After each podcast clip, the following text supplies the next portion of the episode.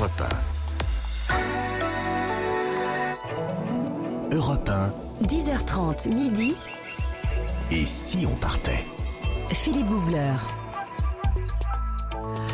Et oui, c'est l'été sur Europe 1. Chaque matin, nous partons ensemble faire un, un beau voyage. Heureux tel Ulysse. Et aujourd'hui, nous partons très très au sud, tout au bout, au bout, au bout de l'Afrique, dans le pays du Cap de Bonne-Espérance. Nous partons en Afrique du Sud. Alors l'Afrique du Sud, c'est c'est un pays qui est baigné à la fois par l'océan Atlantique et par l'océan Indien. Euh, les océans qui se rejoignent là-bas tout au bout de l'Afrique. C'est le pays des savanes, des grands animaux sauvages du parc Kruger. C'est le pays des grandes villes à l'américaine, mais aussi des tout petits villages zoulous perdus dans, dans la savane. Alors vous le savez, c'est un pays à l'histoire souvent déchirante et tumultueuse, mais plein, plein d'espoir. Avec mes côtés, avec mes côtés, non, je suis mal parti là. Euh, je sais pas, quel côté? À mes côtés, Ah, d'accord. à mes côtés, mes Oui. voyageurs, mes compagnons préférés. À ma gauche, élevé au cœur de la savane, notre animal sauvage indomptable. Oui. Personne Ah. n'a réussi, hein. Voilà. Personne. Et très bien. Nathalie Corré. Oui, tout à fait. Bonjour. Ah, j'aime quand vous faites ça. Oh. Encore. La lionne. la lionne sort les griffes. Oui, oui, non, mais moi j'adore l'Afrique du Sud puisque vous me posez la question. Mais vous adorez tous les pays du Non, monde. mais moi, vous avez laissé des traces partout. Mais juste avant qu'on commence l'émission le 11 juillet, moi j'étais en Afrique du Sud. Ah bon? Oui. Qu'est-ce que vous faisiez là-bas? Eh ben, je regardais les Big Five, les gros animaux du parc Kruger. Comme ça. J'étais à Haute-Sprout. bah oui, au début ça fait rire et puis après on voit que c'est une vraie ville. C'est une vraie ville, ouais, C'est vrai. Vous avez raison. J'ai croisé Tom Cruise, il vous embrasse. Bah, dis donc, elle a un agenda. Euh, Jean J'ai pas le même. Euh, ouais, ouais, faut s'aligner hein, quand même là. Je vais vous décevoir. Oui, Jean-Bernard, bon courage. hein. Jean-Bernard Carrier du guide Lonely Planet, notre boussole, notre bonjour guide, mon cher Philippe, bonjour à toutes et à notre tous. étoile du Nord à Ah, travers oui, et le du monde. sud aussi, et du sud aussi, Voilà, oui, parce que là c'est dans du sud. l'hémisphère sud. hein. Très bien, vous serez avec nous tout au long de ce programme jusqu'à midi. Et puis Christophe Mercier, lui, nous explique tous les jours comment revenir en bonne santé d'une destination, quelle qu'elle soit. Il nous rejoindra après le flash de 11h. Alors Jean-Bernard, l'Afrique du Sud, comment, comment vous la caractériseriez? Alors écoutez, au niveau avion, 11 heures de vol à peu près depuis Paris, pour Ouais. situer, et c'est plein sud, d'où le nom d'Afrique du Sud. C'est euh, euh, pas de décalage horaire, Ah, c'est ça, aussi c'est pratique, Ah, ça. c'est Ah, c'est pratique, génial. ou une heure maximum, hein, Mhm. donc ça dépend de la saison. Donc c'est vraiment euh, facile pour, pour s'y rendre. C'est tout en bas de l'Afrique, tourné vers l'océan Indien et l'océan Atlantique, avec comme voisins la Namibie, le Botswana, le Zimbabwe. La Namibie, je fais une parenthèse, c'est un des plus beaux pays du Ah bah monde. oui. Voilà, On enfin bon, on en parlera un autre jour. jour, On en voilà. parlera un autre jour. Et puis euh, un autre voisin, c'est le Mozambique, que j'aime beaucoup aussi. Voilà. Ouais. Alors en Afrique du Sud, on a rendez-vous avec les grands noms de la faune sauvage sur Terre. On Ouais. pense bien sûr aux lions, aux éléphants et encore à bien d'autres euh, espèces, mais Les également hyènes. sous l'eau. Sous l'eau, Oui. avec des rencontres du troisième type en plongée, dont je Oui. vous parlerai tout à l'heure. Des animaux très féroces. Impressionnant. Et l'Afrique du Sud, c'est aussi des villes à la très forte personnalité. Vous l'avez dit, Johannesburg, le Cap, Durban, et bien sûr, un incroyable mélange de cultures africaines, afrikaners, indiennes et britanniques. Et Comment vous, dites, comment vous dites Johannesburg? Répétez. Johannesburg. Mais non, on dit Joe Bourg. Oui, on Oui. a vrai. le, le nom c'est Johannesburg ou Joburg. Ouais. Frimeur. Mais Ah, attendez, et moi je peux dire un truc quand même, c'est Oui. que les saisons sont inversées, Jean-Bernard. Oui, oui, oui. Oui. Ah bah oui, Enfin, c'est important à savoir. l'hiver à Johannesburg, c'est-à-dire en ce moment, il fait quand Ah même oui. presque 20 degrés. Ouais, parce qu'il n'y a pas de décalage, C'est mais il y a pas mal. décalage de, de, De saison. De saison. C'est l'hémisphère sud. Le voyage en Afrique du Sud sur Europe 1 commence maintenant. Et si on partait? Voyager avec Philippe Googler sur Europe 1.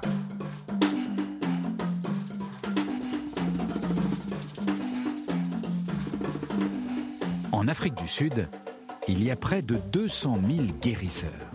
Et parmi eux, il y a les Sangoma.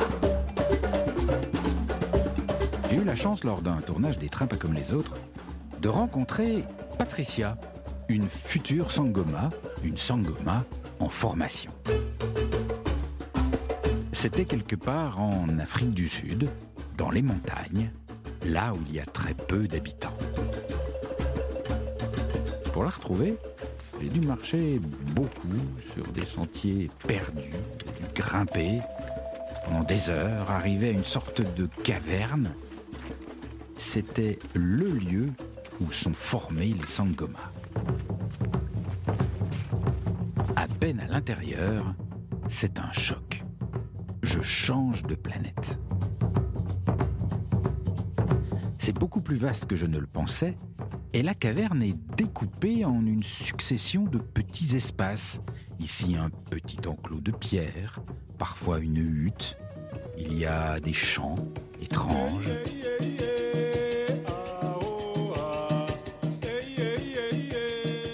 J'arrive en plein sacrifice de moutons. Un sacrifice destiné à satisfaire les ancêtres. Je suis un petit peu mal à l'aise, mais Patricia me repère de loin, elle vient m'accueillir. Elle est toute jeune, pétillante, elle a une vingtaine d'années. Elle est très sympa. Elle m'explique à quoi ressemble sa vie. Elle me dit, tu sais, je suis là depuis six mois. C'est difficile, je suis loin de ma famille, mais je sais que devenir Sangoma c'est long et c'est compliqué.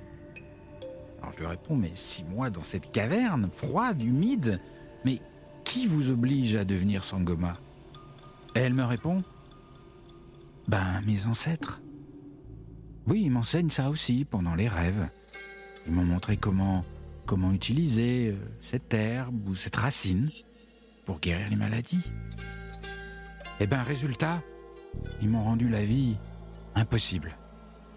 Je suis devenu comme quelqu'un d'autre. Je me suis mis à, cambrioler des maisons, des voitures. Je faisais des très mauvaises choses.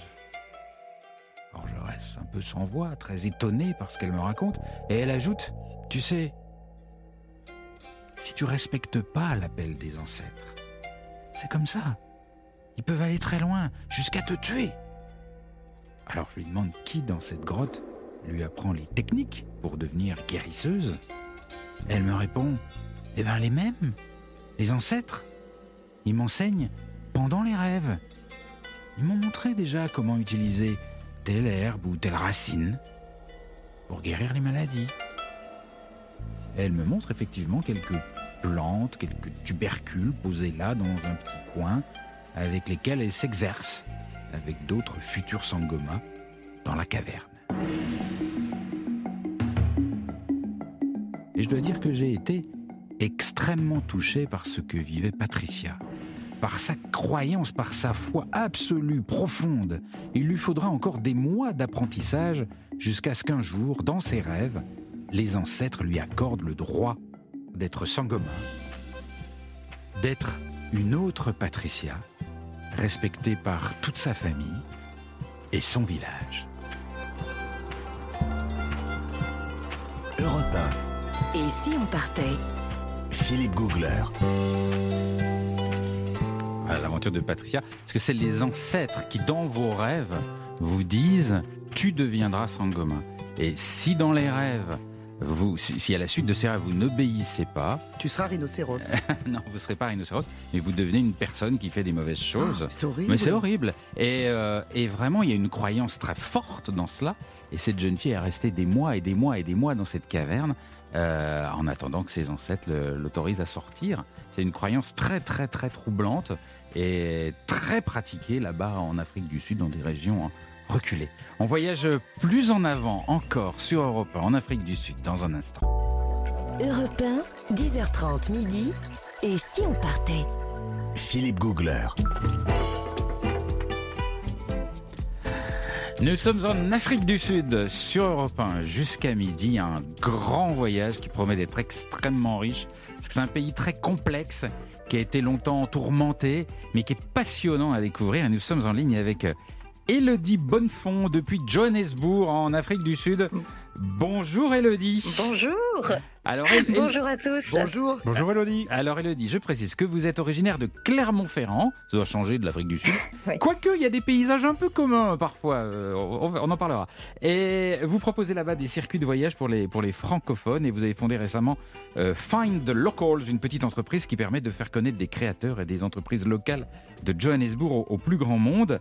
Euh, alors c'est c'est l'hiver là-bas, euh, puisqu'on est dans l'hémisphère sud, il fait quelle température, quel temps là aujourd'hui?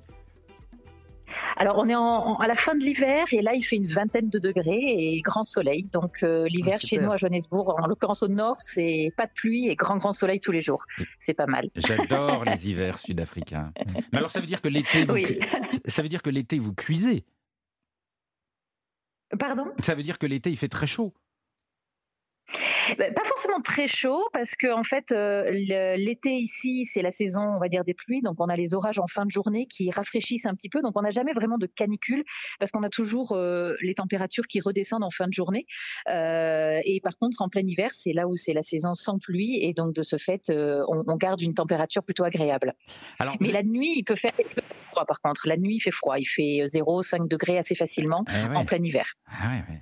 Alors vous êtes installé étrangement, parce que c'est pas le réflexe que tout le monde aurait, à Johannesburg plutôt qu'au Cap, à Cape Town, parce que le Cap, tout le monde, ça fait rêver tout le monde. C'est la ville du, bout du bout, c'est au bord de la mer. Il y a une mer magnifique. Eh euh, c'est une ville de légende. Et vous, vous allez à Johannesburg, qui n'a pas une réputation extrêmement tranquille, qui a une réputation plutôt de ville dangereuse. Alors qu'est-ce qui s'est passé? ben, en fait, c'est vrai que déjà, il faut savoir qu'il y, a une espèce de petite euh, gentille guéguerre euh, entre Cape Town et Johannesburg euh, depuis toujours. C'est un peu comme Paris-Marseille, c'est un peu le même principe. Et, et c'est vrai que Cape Town a tout pour elle et Johannesburg, c'est un petit peu plus difficile d'accès. Mais au final, on se rend compte que Johannesburg, c'est une ville qui bouge tout le temps. C'est vraiment une ville qui est en perpétuel mouvement. Il y a des quartiers qui se rénovent, il y a des nouveaux restaurants, des nouveaux bars. Il y a toujours plein de nouvelles idées. c'est ce que j'aime dans cette ville. Et puis, c'est les, les, gens, en fait, hein, qui, qui font la richesse de la ville, euh, ces gens qui, sont facilement approchables, c'est-à-dire qu'on peut discuter avec tout le monde. Tout le monde va discuter avec tout le monde facilement. Euh, si on est seul à un endroit, il y a quelqu'un qui nous arrête dans la rue pour nous dire que ben ils aiment bien les chaussures qu'on porte, ah où est-ce qu'on les a achetées. Et on commence à discuter et on va boire un verre. Et, et en fait, ça c'est vraiment un sentiment qui est euh, excellent. Il n'y a pas de jalousie, il n'y a pas d'individualisme de trop. En fait, c'est vraiment tout le monde s'entraide, tout le monde et, et c'est voilà, c'est assez sympathique à vivre à tous les jours et c'est une ville que moi j'aime euh, beaucoup, beaucoup, beaucoup, vraiment beaucoup. Ah, parce que, le, Cap c'est un petit peu plus snob. Ah oui. C'est un petit ah peu plus. Pas la même ambiance. C'est un peu, c'est un peu ça. C'est un peu plus snob. C'est euh, c'est une ville qui est, qui est, dite plus blanche aussi, euh, qui est un petit peu plus euh, avec des différences un petit peu plus marquées. Euh, Johannesburg est un petit peu plus métissé. Alors bon, on a encore un long chemin hein, à, faire, mais c'est un petit peu plus métissé. Quand, et, quand, vous dites tout le monde se parle, tout le monde est content et tout, il y a quand même des quartiers un peu un peu chauds à Johannesburg. Vous vous, vous le, le, le, centre-ville d'ailleurs a une histoire incroyable. Le centre de Johannesburg à la fin de l'apartheid a été vidé. Les blancs sont tous partis et, ce sont mhm. les, gens des quartiers pauvres et des campagnes qui sont venus s'installer dans ce centre-ville avec pas mal de squats et c'est devenu un endroit très très très dangereux. Et, aujourd'hui, les, les, branchés de la ville reviennent à nouveau dans le centre eh et, en, font un coin un peu branchouille. J'ai bien raconté l'histoire, c'est à peu près ça? C'est tout à fait ça en fait, c'est que euh, ça a été beaucoup squatté, donc euh, du coup pas entretenu pendant des années, et mmh. donc euh, bah, très facilement et très rapidement ça devient dangereux et pas très pas très agréable. Et là en fait les gens reviennent et se réapproprient et ont envie de, de remettre au goût du jour tous ces quartiers. Et maintenant il y a des nouvelles constructions et puis il y a des nouveaux quartiers, puis c'est un peu maintenant les quartiers trendy où il faut aller. Mmh. par contre la, ville de Johannesburg est, je l'avoue, compliquée à, à, à approcher en fait quand on connaît pas du tout. Euh, parce que il y a des quartiers euh, une rue qui est fantastique où il va y avoir plein de, de restaurants Maboneng par exemple on mmh. y va il y a pas de problème.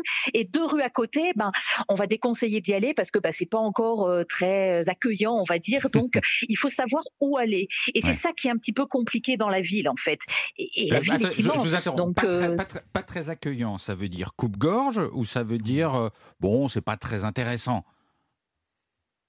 Ben, c'est pas très intéressant. Il peut y avoir des quartiers qui peuvent être euh, dangereux sur, euh, sur une zone parce que ben, forcément, surtout que si on voit arriver un touriste qui n'y connaît rien, qui a un appareil photo autour du cou, et puis ben, forcément ça attire un petit peu.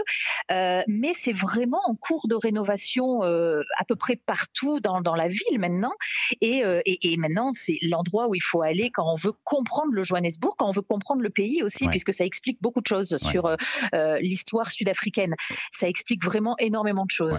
Moi, je vous avoue que je suis comme vous, en vrai. Je, je, je, préfère euh, ah, Johannesburg. Moi aussi, hein. Moi aussi, et franchement, enfin, c'est vrai que c'est bien aussi qu'Elodie euh, lève un petit peu le, tabou de, de, Johannesburg, vraiment la ville hyper dangereuse, parce que nous qui vivons hmm. aussi dans les grandes villes hmm. en Europe, euh, faut, faut, quand même mettre un petit bémol là-dessus. C'est pas non plus, enfin, on se fait pas agresser si on a une attitude correcte et, et si effectivement on se promène pas. Hmm. ben, c'est un petit peu comme partout, comme au Brésil, comme partout.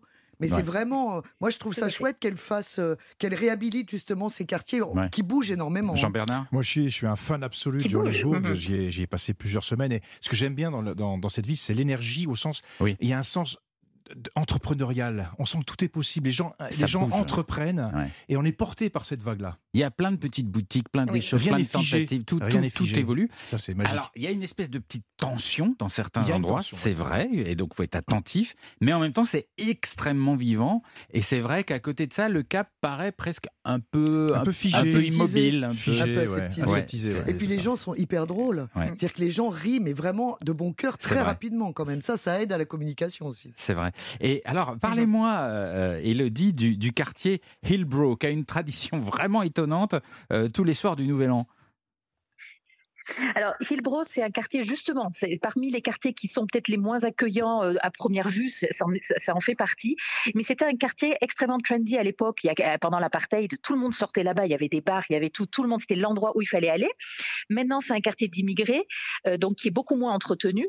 Et ils ont une, tradition depuis mais, des années et des années, c'est que le 31 au soir, 31 décembre au soir, pour dire au revoir à l'année qui vient de s'achever, ils jettent par-dessus la fenêtre euh, un peu de tout, mais de tout, c'est des frigos, des canapés. Ils jettent des frigos euh, depuis, depuis des immeubles en dessous, voilà, par les, euh, de par les immeubles en fait. Donc c'est vrai que c'est toujours, on dit toujours, il faut pas y aller le 31 parce qu'on sait jamais où il faut faire attention et regarder, avoir la tête en l'air pour bien regarder où on va. Mais ça se fait toujours et ils jettent, mais vraiment de tout. Hein. C'est-à-dire que le premier au matin, quand on y va, il y a, y, a, bah, y a, des canapés qui sont là, il y a des frigos, il y, y, a un peu de tout. Alors, c'est connu, donc du coup, tout le monde fait attention. Puis maintenant, ça devient un peu un rituel. Donc, tout le monde est dans son appartement plutôt là. Il n'y a, pas forcément beaucoup de gens de passage. Et puis, euh, ils jettent effectivement euh, par la fenêtre, donc du quatrième, cinquième étage, sans aucun problème. Mais c'est quoi l'idée de jeter son frigo par la fenêtre? Quel est le but? Alors à la base, c'était pour dire euh, au revoir à l'année qui vient de s'écouler et pour démarrer euh, frais une nouvelle année et pour commencer une belle et nouvelle année, que ce soit positif. Et donc du coup, on, efface tout ce qu'on avait et on prend des nouvelles choses pour, euh, pour redémarrer une année. Voilà. Bon, très bien. C'est très écolo comme, comme formule en plus. Hein. Alors après, il y a toujours du monde hein, qui, qui, revient chercher en fait les canapés. Ça va toujours profiter à quelqu'un en fait. Hein. Ah. C'est jamais là abandonné. Il y, y, a toujours quelqu'un qui va venir chercher bah, euh, les, les, pièces du frigo pour les démonter puis les réutiliser quelque part. On, est un peu les, rois du recyclage ici, donc tout se recycle. Voilà, tout se recycle. Dans tout ce qui est jeté, ça se recycle. Et puis c'est vrai qu'un canapé qui est tombé du quatrième étage, il a un style, il a une forme inédite. Oui. Il a un look. surtout après. Oui. C'est de l'upcycling après. On reste ensemble, Elodie, pour parler euh, de l'Afrique du Sud. Et puis on sera dans quelques secondes avec Nathalie Corée qui nous a trouver des, jolis plats par là-bas. A tout de suite sur Europe 1. Europe 1, 10h30 midi. Et si on partait? Philippe Googler. Et nous franchissons toutes les étapes, nous explorons tous les quartiers. Nous sommes à l'aventure en Afrique du Sud ce matin sur Europe 1 jusqu'à midi. Et Nathalie Corée, qu'est-ce que. Bah, franchement, l'Afrique du Sud, quand on y va, on se dit pas qu'est-ce que je vais manger. Et pourtant, on mange. Oh bah oui. Il y a des trucs là-bas. Bah, quand on est touriste, on mange déjà de l'excellente viande. Ouais. Qui est quand même ah, vrai. moins cher qu'en Argentine et excellentissime. Franchement, ah euh, ça c'est super. On, boit avec modération, bien sûr, d'excellents vins. Oui, oui, oui. Ils sont devenus très forts. Voilà, pour nous, touristes, bon, là, on est, on est content. Euh, il y a quand même un plat national euh, qui, est, qui est quand même emblématique de l'Afrique du Sud, c'est le boboti. Le quoi? Le boboti. Alors le boboti, c'est un plat national fait de hachis de viande. Oui. Vous voyez, enrichi avec euh, bah, de la mie de pain, euh, des fruits secs, du chutney, des épices, euh, du curry bien sûr, surmonté d'un mélange d'œufs et de lait.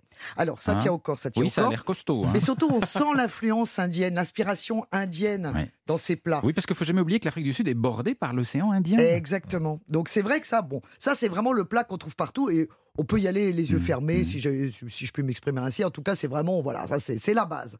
C'est très bon, c'est peu cher et c'est voilà. Mais moi, aujourd'hui, je me sens investi d'une mission oui. qui est euh, de vous parler euh, d'autre chose, de vous conseiller de tester quelque chose qui s'appelle les Mopani Worms. Alors, ah, j'ai une petite Alors, les Mopani Worms, vous savez ce que c'est Hein? J'ai une petite idée, oui. If you speak English, hmm. ce sont des vers de mopane. Des quoi? Oui, ce sont des chenilles comestibles, bien sûr. Donc on appelle des vers de mopane et qui sont consommés de plus en plus. Pourquoi, me direz-vous? Eh bien parce que c'est très riche en. C'est riche en quoi d'ailleurs En protéines. c'est riche en, protéines, c'est riche. Ah oui, c'est riche surtout en fer. Hmm. C'est excellent. Ah ben oui, c'est, ça contient plus de fer que le plus gros des steaks. Ah, mais c'est des grosses chenilles, alors, des petites oui, c'est des grosses chenilles. Alors, évidemment, euh, en général, alors c'est pas un truc à touristes. Hein, ça, faut vraiment le comprendre. C'est-à-dire que c'est pas un truc pour faire un record entre amis en disant ah moi j'ai mangé des chenilles. Non. il y en a qui vous disent ça. Ah, bah, il y a des gens qui se filment puis qui mettent sur internet. Vous ah savez bien en disant moi j'ai mangé. Ah regardez c'est bien dégoûtant. J'ai mangé. Alors que non, c'est un truc qui se mange vraiment. C'est une sorte de petit apéritif, voyez. Donc, en général. Se grillé, cuit. Alors, euh. justement, euh, plusieurs formules. Euh, dans le Limpopo, en tout cas, moi j'en ai mangé, c'est pas loin du parc Kruger. plutôt en sauce, avec des oignons, des tomates, etc. Mais surtout, vous pouvez en ramener parce que vous les achetez en sachet déshydratés. Alors, pour déshydrater la chenille, il faut la vider. Donc, vous appuyez, tous les intestins sortent. Ensuite, vous les, vous les, vous les séchez au soleil, bien sûr. Et ensuite, quand vous êtes chez vous, ah bah vous dites tiens qu'est-ce que je vais manger ce soir? Hop j'ai des amis, je sors mes chenilles. Et là vous les réhydratez. Et à la douane ça passe sans problème la chenille déshydratée. Bah, vous dites que oui c'est pour euh, c'est pour vos cheveux que sais-je. Donc en tout cas vous les réhydratez. Là elles gonflent évidemment d'eau. Et là vous les faites cuire, frire. Écoutez, c'est un régal. Ah c'est un régal. Vous faites sauter à la poêle. C'est un régal absolu. Hein, c'est pas des verres, c'est des chenilles. Faut bien dire à vos invités. Mais hein. généralement, c'est un peu caoutchouteux la chenille pour avoir goûté Moi, pas mal de trucs. Oui, euh. voilà. Moi, je dirais franchement. Mais celui, c'est gluant. Non, c'est pas gluant. C'est comme un chewing gum, mais ça, ça a le goût de poulet. non, écoutez, franchement, quand vous avez mangé ça, vous pouvez aller sur son cousin qui est les punaises puantes. ça se mange? Ah, bah bien sûr, la punaise puante se mange. Enfin, encore une fois, ça, c'est, les insectes, c'est une source vraiment mm. comestible, euh, généreuse. C'est-à-dire que beaucoup de protéines, beaucoup de fer, beaucoup de minéraux. C'est vraiment, non, vraiment, c'est pas un truc à la mode. Ça se mange. Et alors, vous ne goûterez pas vraiment la puanteur, vous serez déçu à ce niveau, parce que c'est vrai que les insectes sont décapités, pressés pour glander la, pour, pour, glander, pour vider la glande qui fait l'odeur. Ah. Donc, voyez, le, une fois que c'est cuit, ça n'a plus d'odeur. C'est très décevant. Mais et, je maintiens toujours cette expression ce n'est pas parce que ça sent mauvais que c'est mauvais. Ah ben complètement. Bah alors là, on le prouve tous les jours. Hmm. Franchement, euh, bon. Euh, en tout cas, euh, une fois effectivement la, glande vidée, bon, les, Sud-Africains, pour les punaises, ils les font bouillir en général, puis toujours, ils les font sécher avant de les manger comme petite collation. Hmm. Enfin, écoutez, vraiment, ça, c'est plein de vitamine B. On demandera au docteur tout à l'heure, mais franchement, il va nous le conseiller. c'est délicieux. Et puis, c'est un petit de. La punaise puante, c'est un petit peu comme de la cannelle avec de l'iode, vous voyez, c'est un petit ah mélange très étrange.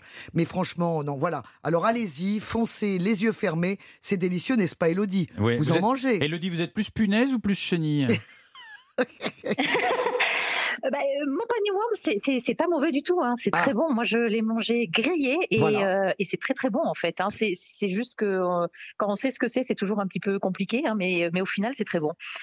Mais ça a, le goût de, ça a, le goût de, quoi? Ça ressemble à quoi que, que l'on connaît Je vous ai dit du poulet. Ah oui, c'est vrai. C'est comme, c'est comme un chewing gum oui, c'est un peu poulet. du poulet. Ouais.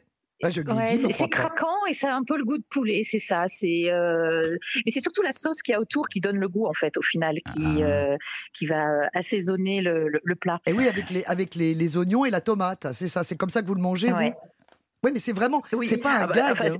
Je le mange pas tous les jours non plus, mais euh, mais c'est vrai que c'est comme ça que que je l'ai mangé effectivement. Ouais. Je crois que c'est plutôt dans les communautés rurales qu'on en mange, hein. Bah, plutôt que dans les villes. Elodie, Pardon C'est plutôt dans les communautés rurales qu'on en mange. Mais non, parce que tu tout peux l'acheter en déshydraté. Attendez, laissez-la parler, laissez-la laissez -la répondre.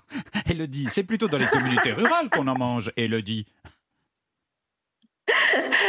non, non, mais c'est vrai qu'on les mange euh, tous. Je vous entends très très mal, excusez-moi. Allez-y. C'est pas grave. On se demandait si c'était plutôt à la campagne qu'on les mangeait, mais c'est pas une question fondamentale. Non, partout, partout. Ben oui, c'est partout. Partout, partout. Ça, se mange partout dans les townships, dans les villes, euh, à la campagne, oui, mais partout on en mange. On en mange vraiment partout. Bon, et vous, et vous, votre votre plat préféré en Afrique du Sud, votre plat euh, culte, c'est quoi? Le, préféré, ben, j'aime beaucoup le boboti, j'aime beaucoup euh, ce qu'on appelle le kota aussi, euh, qui est, euh, c'est vraiment très assez, lourd, j'avoue, mais il y a des frites, il y a de la viande mélangée, il y a de la sauce curry aussi dessus. C'est un peu comme le boboti au final, tout mélangé avec du pain, beaucoup de pain, avec du pape aussi. Donc le pape, c'est de la farine de maïs et de l'eau mélangée, donc ça fait une espèce de petite purée que l'on mange avec une sauce qui s'appelle le chakalaka, sauce épicé euh, à la tomate avec beaucoup d'épices euh, qui, qui, est très très bon. Et tout ça mélangé, en fait, euh, j'avoue que ça, c'est un bon repas. Très bien. Donc, quand on part en Afrique du Sud, on sait qu'on n'aura pas faim. C'est le plus important et qu'on mangera bien. Merci beaucoup, Elodie. On vous retrouve dans un tout petit instant. On continue notre voyage en Afrique du Sud après le flash. Europe 10h30 midi. Et si on partait? Philippe Googler. Tous les jours, un grand voyage sur Europe 1. Et, c'est vrai que l'Afrique du Sud est un pays extrêmement passionnant, passionnant par son histoire, tourmenté par son présent, très intéressant à décortiquer pour en comprendre l'âme, pour en comprendre l'énergie. Très intéressant par ses paysages qui sont très variés. Vous avez de la montagne, vous avez des plages, vous avez de la savane, vous avez des animaux. C'est vraiment un pays très très riche. Avec moi pour ce grand voyage, bien sûr, toute ma petite bande de, de baroudeurs. Nathalie Corée qui nous a fait rêver avec de la chenille grillée tout à l'heure. Bah oui, mais je vous encourage à goûter parce que franchement, il ne faut pas dire un, n'aime pas. Il faut essayer. Eh oui, mon panier worms. C'était juste avant le flash de 11h, puisque nous commençons l'émission à 10h30. Ah bah oui. Jean Bernard. et moi, je vous emmènerai faire trempette, mais une, baignade un peu particulière. Ah ouais, voilà. sacrée, il y a des sacrées baignades à faire en Afrique du Sud. On ne pense pas à ce pays d'un point de vue balnéaire, mais c'est possible. On a tort. Et puis nous accueillons Christophe Mercier. Bonjour Philippe. Bonjour Christophe, c'est celui qui nous permet de revenir en bonne santé de n'importe quelle destination sur la planète. Ça vous fait réagir comment l'Afrique du Sud? Ah, Formidable, j'adore ce pays. Euh, j'adore ce pays parce que c'est un pays magnifique avec des animaux, avec euh, la, vie sauvage, c'est merveilleux. On va essayer d'anticiper quand même le voyage parce que c'est pas n'importe quel voyage. On va dans un pays qui est très grand, on va aller dans des parcs et c'est important d'avoir le nécessaire santé dans ses bagages. Voilà, donc qu'est-ce qu'on emmène en gros? Eh ben, On va encore se charger. Je on va encore se charger, c'est Christophe. encore une valise de plus. Des valises à, à l'infini. C'est parti. Et si on partait Europe 1 Philippe Googler. Et nous sommes toujours en ligne euh, avec Elodie Bonnefond depuis euh, Johannesburg en Afrique du Sud. Elle est installée là-bas depuis 12 ans. Je rappelle qu'elle est originaire de Clermont-Ferrand. Elle propose là-bas des circuits de voyage pour les francophones. Alors euh, Elodie, quand on dit que l'Afrique du Sud c'est extrêmement riche, extrêmement varié, il y, a quelque chose qu'on dit rarement. alors on sait qu'il y a beaucoup de métissage là-bas, mais il y a aussi du métissage au niveau des langues. Combien il y a de langues officielles en Afrique du Sud? Dites-nous-le. Nous avons 11 langues officielles. 11 langues officielles. C'est dingue quand même. 11 langues officielles. Alors, il y a, alors, 11 langues. Et en plus, il y en a qui sont des mix entre les langues. Donc, il y en a encore plus au final. Ouais. Donc, euh, la, principale, c'est l'anglais, c'est ça? L'anglais. L'anglais, la principale, tout le monde ou quasiment tout le monde parle anglais, ce qui est plutôt euh, plus facile pour nous en fait. Oui. Mais, mais tout le monde parle, parle pas forcément très bien anglais hein, quand vous allez dans le fin fond des campagnes. Vous parlez des touristes français Effectivement, il n'y a pas beaucoup qui parlent bien anglais. Mais c'est ce qui est pas mal justement, c'est qu'on est tous un peu au même niveau, au niveau de l'anglais en fait. Il n'y a pas de jugement. si on ne sait pas trop trouver le mot ou autre, c'est pas grave, on, on, arrive à se comprendre. Et alors les autres langues, c'est quoi? Alors, on a des langues, donc la langue euh, afrikaans, euh, l'afrikaner en fait, oh qui, qui, est la langue euh, qui vient de, d'Europe plus, qui ressemble beaucoup plus à l'anglais, à l'allemand, pardon, par exemple, au, néerlandais. Du hollandais, au néerlandais, voilà. Il roule Voilà, faites, attention, il, y a un petit, décalage entre nous, donc on va vous laisser parler. Je, vous écoute. Donc c'est plutôt le, le néerlandais. voilà, la, langue euh, blanche en quelque sorte néerlandaise qui s'appelle euh, l'afrikaans. Euh, et puis après, on a toutes les langues ethniques. Donc on a le zoulou, on a le kosa, on a le, le soutou, on, a vraiment beaucoup de langues qui se ressemblent, qui ressemblent toutes au, zoulou en fait, mais qui sont toutes un petit peu différentes. Et on a ces fameuses langues, ce qu'on appelle les langues à clic, ah qui est la langue kosa, qui est très difficile pour nous de la faire. Oui, parce que dans ces langues, il y a, y a quelque chose de très particulier, c'est que il y a en plus de nos syllabes, de nos voyelles, il y a des Et ça fait partie de la langue. Ah, vous le faites bien. Eh, eh ben, non, mais on, vous a préparé un petit extrait de quelqu'un qui parle en, dans, dans, cette langue à clic assez particulière. Et, écoutez ce que ça donne.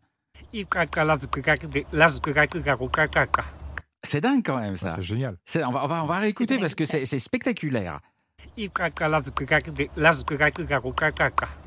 c'est vraiment et c'est inimitable. Nous, on n'y arrive pas du tout. Et, c'est souvent d'ailleurs, euh, j'ai remarqué que c'est souvent des, onomatopées, c'est-à-dire que quand, euh, alors ça, dépend des, dialectes, hein, mais euh, ou des langues. quand, quelqu'un parle de l'eau, souvent le, le, clic fait le bruit de la goutte d'eau qui tombe. Et, et, en fait, ça veut dire eau. Et c'est assez chouette. Vous les comprenez ces langues, Elodie non, moi je les comprends pas. Euh, la, difficulté, c'est qu'en fait, il y a tellement de, langues différentes, il y a des, mélanges entre les langues elles-mêmes que c'est mmh. compliqué. Donc on comprend euh, les, mots euh, basiques de bonjour, comment ça va, mais, mais après, sinon, c'est vraiment compliqué. Et ces fameuses langues à clic, même pour nous, c'est compliqué à le, faire en fait. Hein. Donc c'est vrai que c'est pas, pas fait. On essaye, mais c'est bon. Souvent, on nous regarde avec un petit sourire en coin parce que bah, forcément, on, a notre prononciation n'est pas parfaite. Alors, en Afrique du Sud, y a un endroit absolument mythique qu'on a tous envie de voir une fois dans sa vie, c'est le cap du, de Bonne-Espérance. Alors, on est tous convaincus que c'est le bout du bout, que c'est le lieu mythique, et en vrai, pas du tout. Eh ben non. c'est effectivement, alors c'est un peu le bout du bout quand même, c'est magnifique et c'est très joli. C'est dans une euh, réserve euh, où il y a quelques animaux, alors des, autruches, des, euh, des impalas, enfin voilà, il y a quelques petits animaux qui sont là, c'est vraiment très joli. Il y a des petites randonnées à faire magnifiques. Mais la rencontre en fait des deux océans, elle se passe à 4 heures de route de là et ça s'appelle le Cap Agulas, qui est le Cap des Aiguilles. Et c'est là où réellement les deux océans se rencontrent et c'est là réellement qui est le bout du bout et vraiment le, la pointe la plus au sud du continent. Euh, mais effectivement, c'est un peu moins, enfin c'est un peu moins sexy quoi. Donc euh, alors que le Cap de Bonne-Espérance, il a vraiment quelque chose avec le phare, euh, toute cette histoire de, navigateurs qui passaient le Cap de Bonne-Espérance, c'était très difficile à l'époque. Donc il y a toute une histoire derrière qui fait qu'aujourd'hui le point le plus touristique c'est le Cap de Bonne-Espérance, mais la réalité de la rencontre c'est le Cap des Aiguilles qui est à 4 heures de route. Mais c'est marrant, mais comment ça se fait que pourquoi le Cap de Bonne-Espérance est plus célèbre que le Cap euh, Aguyas que personne ne connaît et qui est le vrai cap le plus au sud ben, en fait, le, cap de Bonne-Espérance, il est, il est dans une réserve et puis c'était vraiment le point le plus difficile de, passage euh, des navigateurs à l'époque. Donc, euh, effectivement, il y, a des, navigateurs qui n'ont jamais pu le passer, du coup, ah. avec les, courants et autres, euh, des navires qui sont encore ben, au, fond de la mer, malheureusement. et puis, il a quelque chose de mythique aussi par, ça, il est un petit peu surélevé. Donc, en fait, on a une superbe vue sur les océans, enfin, sur l'océan en l'occurrence. on a la pointe du cap avec la, la le phare euh, où on doit monter en fait pour pour y accéder. Donc c'est encore un peu en hauteur. Et c'est vrai, il y a des petites plages euh, naturelles qui se sont formées. Euh, donc c'est vraiment assez touristique forcément, et c'est vraiment l'endroit où aller pour voir pour voir cela. Il faut faire un petit peu attention aux babouins hein, dans ce coin-là quand on va se promener. Alors exactement, sur le parking, les babouins ont, en fait euh, compris qu'il y avait des touristes qui venaient et que souvent ils venaient avec de la nourriture. Euh, donc euh, ils, ils s'attendent en fait, ils attendent d'avoir les portes ouvertes des voitures et si on prend un petit peu trop de temps pour rentrer dans la voiture ou pour prendre quelque chose dans le, coffre, eux ils arrivent et ils, ils chopent un, sac et ils partent en courant pour essayer de voir s'il n'y a pas de la nourriture. Mhm. Donc maintenant il y a des gardes anti-babouins qui sont obligés d'être sur le parking pour essayer de les effrayer parce que mine de rien, babouin, c'est énorme. Euh, et donc, du coup, ça a beaucoup de puissance. Et que s'il part avec un sac, euh, on va pas courir après ah ou on va pas essayer de récupérer le sac comme ça. Non, non, donc on a des gardes spécifiques. On n'essaye pas de se bagarrer avec un babouin. Vous n'avez jamais essayé, Nathalie, vous? Non, non. Mais non, parce que non. Mais c'est vraiment, même, même dans, dans les restaurants, parfois, vous laissez votre assiette deux secondes, vous allez aux toilettes, vous revenez, il y en a deux qui, qui ont déjà tout pris. Ouais, C'est vrai, c'est vrai. Et on n'essaie pas de résister, vraiment, faut pas. Euh, alors, il y a, je, voudrais qu'on dise un mot, Elodie, ensemble, de quelque chose autour duquel on a des, des parfois des idées un peu reçues, et, et, j'aimerais que vous nous éclairiez sur ce qu'on appelle les townships, et notamment Soweto. Vous, vous avez, euh, vous avez eu, vous avez beaucoup pratiqué euh, ces, ces endroits.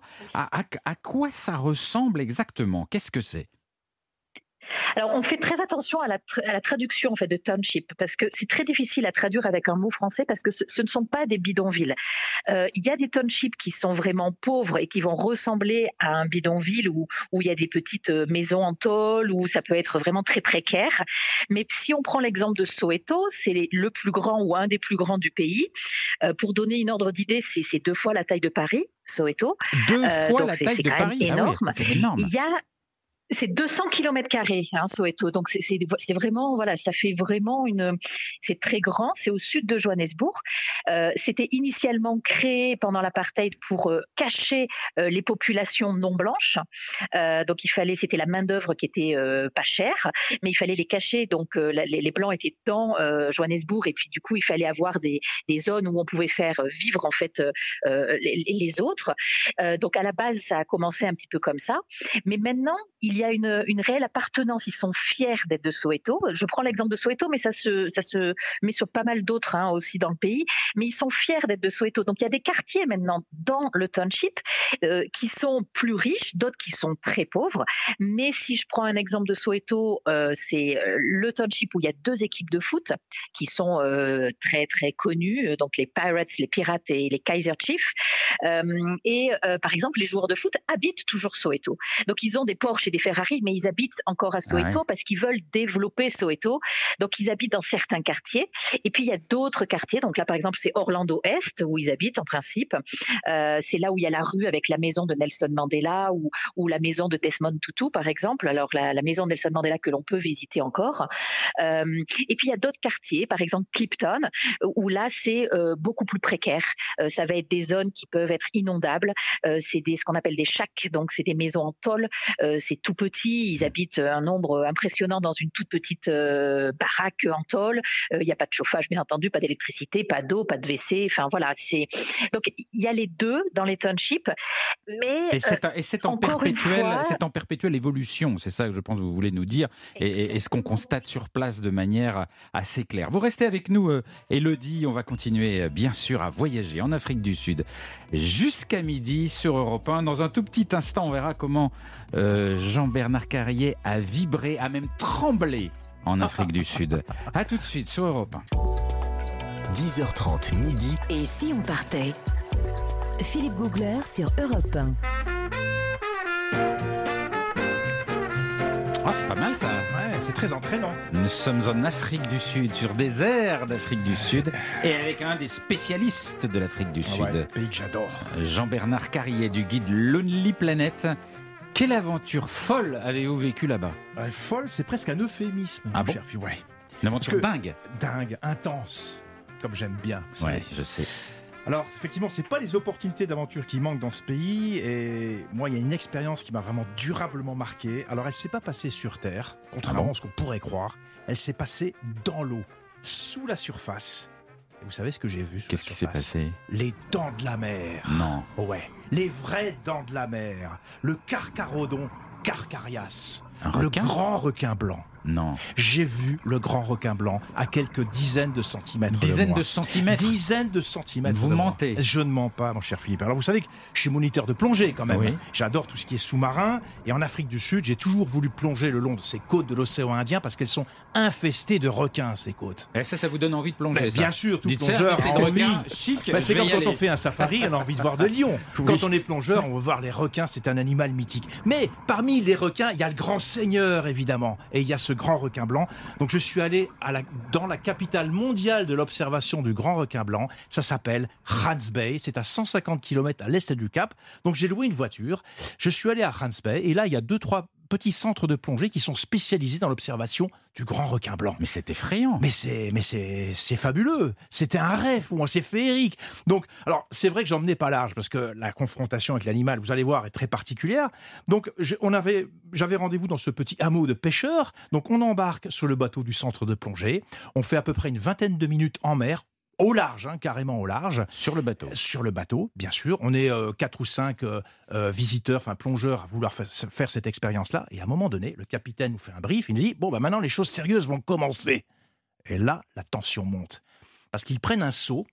Il y a un équipier qui prend un seau rempli de têtes de thon, de sang, euh, avec un mélange d'huile de poisson. Il prend cet énorme seau, un seau énorme hein, de 40 litres, et il commence un petit peu à le, à le jeter par-dessus bord, derrière le, le bateau. C'est de l'appât C'est de l'appât. Ça s'appelle le chum. C'est un appât spécial qui effectivement euh, déclenche les, les, les, sens des grands requins blancs qui sont dans la zone. On est dans le territoire des grands requins blancs. Mmh. Et là, effectivement, on attend peut-être une dizaine de minutes. Et là, j'ai vu le premier grand requin blanc de ma vie apparaître à quelques mètres de moi. L'appât euh, a fait son effet. Et là, ensuite, ce qui se passe, c'est que sur le bateau, on immerge une cage en une cage en, acier, pardon, une cage en acier, et nous, les plongeurs, on se glisse à l'intérieur de la cage. Et donc, je suis descendu dans cette cage qui reste à la surface avec des flotteurs. Elle est collée au bateau. On, on enfile sa combinaison, bien sûr. On se met à l'intérieur de la cage, et là, le spectacle commence vraiment, parce que les grands requins blancs sont là. Il y en avait deux ou trois le jour où j'étais là, mais en plus les équipiers sur place dans le bateau. Ils vont mettre à l'eau euh, une grosse tête de thon, enfin quasiment un thon coupé en deux, euh, attaché à une corde, attaché à un filin. Et là, ils vont titiller les grands requins blancs qui sont là. Donc ils, les vont énervent, ils, les, énervent. Donc moi j'étais dans ma cage avec la cage elle est ouverte, hein, elle est, euh, il y, a, des euh, entre les barreaux on voit très très bien. Donc on est on est à 50 cm sous l'eau si vous voulez. Et là il, comment dire avec le, filin, avec la corde et la tête de thon, ils la font bouger devant la cage. Et c'est là que soudain vous avez le grand requin blanc, cette masse sombre énorme qui arrive d'une dizaine de mètres et il arrive sur ce sur ce morceau de thon et il l'engloutit, il ouvre sa gueule et là vous voyez vraiment les dents de la mer à, un mètre de la cage. Mais, c'est incroyable ce spectacle-là. Mais, on devient complètement dingue en voyant ça. Et il a des dents comme dans le film. Mais il a des dents énormes, énormes. Et puis il y a un, mécanisme euh, que je connaissais parce que j'avais étudié un petit peu ça. Ça s'appelle la protrusion. C'est en fait le requin quand il dévore une proie, sa mâchoire se détache du crâne pour avoir encore plus de prise sur la proie. Elle se détache. Elle se, enfin, elle se, ça s'appelle la protrusion. Elle se détend. Enfin, vous voyez, elle, se, elle avance. Elle avance, voilà, exactement. Mais ah. c'est phénoménal. Mais c'est gros, c'est gros Mais c'est énorme. Ça fait, euh, ça doit faire, je pense, entre 80 cm et 1 mètre d'ouverture. La gueule est ouverte et il se saisit de la, de cet appât. On est à 1 à un mètre devant la cage. Et c'est un mouvement de frénésie qu'il a. Il, se débat. Il, il cogne la cage. alors, parfois, il cogne la cage. je peux vous assurer que là, vous avez une chair de poule absolument incroyable. Alors, il y a un mouvement de recul évidemment, je me suis reculé quand j'ai vu le, requin arriver. Alors, il fait plusieurs tours comme ça. C'est ça qui est fabuleux, c'est que euh, il se saisit de l'appât. Après, euh, on lui ordonne un autre. Et puis, en fait, les équipiers ont tellement l'habitude. Ils jouent avec le requin un petit mmh. peu. Ils lui donnent l'appât. Ils le retirent. Ils l'amènent vers la cage. Et on a face à soi le, cette immense bête. Alors, là, il faisait, les spécimens qui avaient ce jour, ce jour-là faisaient à peu près entre, entre 3 et 5 mètres. Il y avait une grosse femelle qui faisait ça. Il l'appelait Big Mama, d'ailleurs, la, grosse maman, qui faisait 5 mètres. Et c'est vraiment, vraiment impressionnant. C'est incroyable. C'est phénoménal ce, spectacle-là. Donc il y a des petites rotations sur le bateau, on reste à peu près euh, une demi-heure sous l'eau comme ça, après on alterne avec non, mais C'est dingue, et, ça vous n'avez pas eu peur dans la cage ah, Si, c'est, euh, j'en menais pas large, et pourtant j'aime les requins, j'en ai vu plein, des requins, des requins tigres, des requins marteaux, j'en ai vu partout, mais là le grand requin blanc, c'est la dimension au-dessus, mon cher Philippe. C'est le, le nec plus ultra. Hein? Non, moi je préfère manger des verres. et, la cage, elle ne peut pas casser? Alors, en principe, non, c'est d'une cage en acier, mais de temps en temps, euh, c'est vrai qu'il peut y avoir des, euh, euh, des coups de museau, vous voyez, parce qu'il est vraiment tout près. L'appât, il faut imaginer que l'appât, il est, il est devant soi, donc il y a du sang un petit peu partout, et vous avez la gueule qui est vraiment devant vous. Alors, pour faire des photos, c'est absolument sublime, avec la vidéo également, on a sa petite GoPro, et là, on a des images absolument extraordinaires. Christophe? Ah Non, mais moi, c'est pareil que Nathalie, j'aurais super peur. Mais je voudrais savoir, la porte de la cage, elle est au-dessus ou elle est sur le côté? au-dessus, la porte ah oui, au-dessus. J'aurais peur qu'elle s'ouvre. Non, non, non, non. Ah oui, je suis pas téméraire. On, se, on, se, glisse dans la cage par le dessus. Et puis il y a des flotteurs, elle coule pas, heureusement, parce que sinon on n'ira pas vous chercher. Hein. Et ça dure combien de temps cette petite ouais, Ça dure une bonne demi-heure. Alors ce qui se passe aussi, Philippe, je pense aussi à vous, pour ceux qui ont vraiment trop peur. Est-ce que c'est une punition Non, non, non. Alors attendez, Nathalie, si vous avez trop peur, on peut rester sur le bateau parce que en fait, le grand requin blanc, le grand requin blanc avec l'appât, il peut aussi sauter sur la proie donc on le voit depuis le bateau. Et ça, c'est une autre expérience extraordinaire pour ceux qui ne vont pas dans la cage. Ah, moi, ça me tente très bien. moi, je vais manger des criquets. Hein. moi, je vais manger des criquets. Et ça s'appelle hein. le cage diving, la plongée en cage. Quelle, quelle angoisse Ça doit être dingue. Diving, c'est phénoménal. Et on s'en souvient toute sa vie. Merci Jean-Bernard, vous nous avez fait frémir. Dans un tout petit instant, Christophe Mercier viendra à la Il va nous faire frémir aussi, ah, je non, crois. Non, non, non, justement à côté, moi je fais pas frémir. Hein, alors là. Christophe Mercier nous explique comment revenir en bonne santé de n'importe quelle destination. A tout de suite sur Europe 1. Europe 1, 10h30 midi. Et si on partait? Philippe Googler. Nous voyageons en Afrique du Sud. On se remet à peine des, exploits de Jean-Bernard Carrier qui a fréquenté le grand requin blanc. Quel courage, quel homme quand même. Hein. Impressionnant. Euh, Christophe Mercier. Oui, Philippe. Vous, vous êtes celui, bonjour tout le monde, bonjour Elodie. Celui qui nous rassure euh, lorsque nous partons. Nous savons qu'avec vos bons conseils, on viendra en bonne santé quoi qu'il arrive. Euh, vous dites bonjour Elodie parce que nous sommes, vous avez raison, toujours en ligne avec Elodie Bonnefond qui est une Française originaire de Clermont-Ferrand installée en Afrique du Sud depuis 12 ans à Johannesburg. Vous nous entendez toujours Elodie, vous êtes là? Tout à fait. Je suis toujours là, je vous suis. Très bien. Alors tendez l'oreille parce que voici les bons conseils de Christophe. Qu'est-ce qui, à quoi il faut être attentif quand on part en Afrique du Sud? Bah, D'abord, c'est un grand voyage, donc c'est important de l'anticiper. Et puis, quel que soit le voyage, on n'est jamais à l'abri euh, d'un mot de vente, d'un mal de tête, d'une petite plaie, etc. Donc, c'est important, mmh. pour revenir en bonne santé, de partir avec tout ce dont on a besoin. Ah oui, mais alors ça, c'est un problème, parce que tout ce dont on a besoin, c'est monstrueux. Donc, comment faire le choix? Alors, quelques trucs de baroudeur, on y va? Oui. C'est parti. Alors déjà, euh, on va regarder le, site du ministère de la Santé, de le ministère des Affaires étrangères, pardon, en France, mm. parce que dessus on va trouver toutes les informations concernant le pays avant de partir. C'est important. S'il y a des très bien fait d'ailleurs. Il est super bien fait. Super bien fait. Ah tout le temps. Oui, oui, oui. Euh, c'est pratique. On n'aura aucune mauvaise surprise. On a toutes les informations. Donc mm. ça, c'est déjà le point numéro un, quel que soit le pays, comme l'Afrique du Sud, comme les autres pays. Et puis il faut réunir aussi un certain nombre de papiers. Ça, c'est important. Alors, euh, les documents de base, c'est quoi? Votre carnet de santé, si vous en avez un. Mmh. Euh, carnet de vaccination, si vous en avez un, ou parfois dans le carnet de santé, on va trouver les vaccinations, mmh. euh, et, votre groupe sanguin. Ça, c'est hyper important, quel que soit le pays, de l'avoir ah avec soi. Ben ouais, parce que si on a besoin, s'il y a un accident, prévenir, euh, ça ne veut pas dire qu'il y aura un danger obligatoire, mm. mais c'est toujours important, si jamais on a une transfusion, d'avoir son groupe sanguin avec soi. C'est vrai qu'on n'y pense pas. Eh ben, c'est super important. Il vérifie quand même. Hein. heureusement, heureusement, Mais, mais c'est important de l'avoir dans l'urgence. Moi, je l'ai toujours avec moi dans mon portefeuille. Ensuite, si jamais euh, vous deviez être hospitalisé, pensez aussi à avoir un compte rendu en anglais sur votre pathologie. Euh, c'est toujours important sur une feuille d'avoir en anglais simplement, ben voilà, je souffre de diabète ou j'ai ah telle ou telle pathologie. C'est tout bête, c'est tout simple. Et puis avec les traductions par internet, on les a facilement, donc on va les réunir. Et puis en cas de perte de médicaments, ça, ça peut arriver à tout le monde. On a des médicaments qu'on prend tous les jours. Il y a une chose qu'on oublie, c'est que les médicaments en non français, c'est pas les noms sud-africains. Ah oui. Donc par contre, le principe actif du médicament, il est universel. Mm. Donc il suffit d'avoir avec soi soit la notice du médicament, soit le nom euh, universel. On le demande au médecin, ou alors on envoie un mm. message à son médecin. Il vous enverra la notice, enfin la prescription avec le nom universel. Et ça, c'est une vraie galère quand on, ah quand on veut retrouver un médicament et qu'on n'a pas le, le, nom de la molécule, qu'on a juste le nom français on ne le retrouve pas. Vous voyez les bons trucs de baroudeur C'est des bons trucs et c'est super important. Euh, qu'est-ce qu'il faut anticiper avant le départ? Les rages de dents. Ah, j'ai eu ça. Ah oh là là. Et ben moi aussi. à Hong Kong. Ouais, oh et ben moi aussi. Vous avez eu les rages de dents à Hong Kong. Ah ouais. mais c'est horrible parce que là, euh, euh, allez expliquer ce que vous avez et allez vous faire soigner.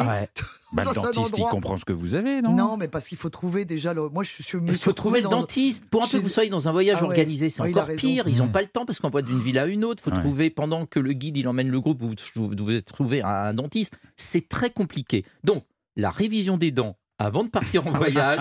c'est important comme la révision de la voiture quand on prend sa voiture et qu'on s'en va à travers euh, pays. Donc une bonne révision des dents. Ah et alors côté trousse à pharmacie, on emmène quoi? Parce que moi c'est une vraie prenez des notes. Prenez des notes, c'est le moment. prenez des notes. Moi je passe mon temps à essayer d'emmener ce qu'il faut. Vous avez une tonne de médicaments et évidemment sur place vous avez celui qu'on n'a pas. Celui, que vous avez la maladie qui correspond à celui que vous n'avez pas. Alors moi je fais encore pire, c'est-à-dire que moi j'enlève toutes les boîtes et une fois que j'ai les médicaments, je sais plus ce que c'est. Alors plusieurs éléments importants. On va parler de la place par rapport ah à tout ça, parce qu'on m'avait dit on emporte un bagage supplémentaire. Ben oui. Bande de mauvaises langues. Non, c'est pas vrai, j'ai des trucs. Euh, déjà, euh, la trousse de base, c'est euh, l'antidouleur, l'anti-inflammatoire. ça, on demande à son médecin, on a les éléments de base. Mm. Ça, c'est l'incontournable. L'incontournable, c'est aussi l'antiseptique.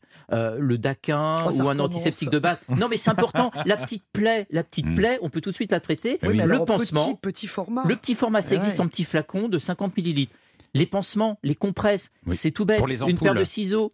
Euh, c'est tout bête. Pour les ampoules, les petits pansements gel qu'on peut mettre derrière le talon quand on a des ampoules et qu'on a beaucoup marché. et tout ça, ça fait 57 boîtes. Mais hein, non, mais non, mais bah non, c'est pas vrai. Et puis, un élément important, c'est un autre truc, c'est emporter vos médicaments dont vous avez besoin avec vous dans votre sac cabine. Ah oui, parce que ah si c'est en soute et qu'il y a un problème sur les bagages. Et que le bagage n'arrive jamais hmm. ou qu'il arrive en retard, eh ben, vous êtes très embêté. Vous m'avez pas dit comment on fait pour pas emmener 57 boîtes. Bon, alors, on y va. Pour pas emmener 57 boîtes, déjà, on enlève les boîtes. Ah bah oui, comme on je garde, fais, mais voilà. après, mais, on sait plus que ça. Non, on garde. Attendez, je vais pas terminer. vous enlevez les emballages en carton, vous gardez simplement le médicament dans son blister, c'est-à-dire dans sa plaquette, et vous prenez les notices en photo. Comme ça, sur la notice, vous avez le nom du principe actif. Et comme sur les, les, plaquettes, il y a obligatoirement le nom du médicament, vous le retrouvez sur la notice, et la notice, vous trouvez le nom universel. Ça, c'est pas bête. Donc ça, c'est super important. Donc déjà, ça allège. c'est un boulot quand même. Hein. Oui, enfin, ça se prépare un voyage. On ne parle pas comme ça, on oui, mais parce que nous, on fait des valises en trois secondes. oui, mais pas, moi, pas, moi, pas moi, pas moi. Je peux vous assurer que moi, la valise, je la prépare par avance. Ça, c'est important. Et puis, il y a un autre élément important. Donc, évitez aussi les sirops, les gouttes. Euh, le sirop contre la toux, vous allez le trouver sur place, c'est pas le problème. Donc ça c'est lourd. Et puis en plus, euh, le flacon liquide dans la valise, ça, eh ben, ça, peut exploser et vous hmm. allez avoir un goût de sirop sur tous vos ah, vêtements à l'arrivée. Les, vêtements baignés de sirop. Ah, ça c'est merveilleux. Excusez-moi, enfin votre daquin, vous allez avoir des, des, vêtements qui sortent l'ammoniac ou petit, qui sortent non, de, le Petit flacon de moins de 100 millilitres qui part avec le bagage à main. Ah, bagage à eh main. Oui, ça c'est super important. Alors, élément aussi important, on emmène des comprimés et des gélules plutôt que les sirops. Et puis, l'autre élément, c'est que je pense aux porteurs de lentilles. Ah, et ça, on n'y pense pas toujours, hmm. parce que les porteurs de lentilles, pensez emmener votre produit hmm. avec vous dans votre sac à main.